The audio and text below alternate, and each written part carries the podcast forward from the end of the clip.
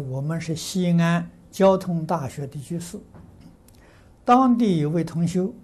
啊，这个患的是肝癌，呃，断食，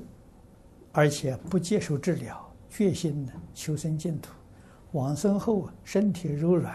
瑞相很好。但是我们大家觉得这里两个问题，第一个是此人于患病期间呢，许多事放不下，且时常向外求助，啊，这是一个问题。第二个问题，患病期间呢，直到临终前，大家并没有得到他去西方的讯息，只是他断气前曾经告诉儿子，头出去了，头出去了，这样好，这样清净。请问此人是否往生天道，或者是西方？这个往生西方倒不一定，啊，不能够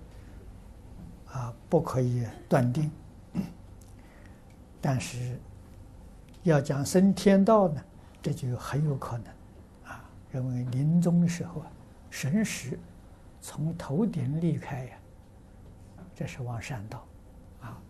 我们可以断定，他不堕三恶道，啊，这个可以断定的，啊，升天道也不错了，到天上再修行，再继续努力，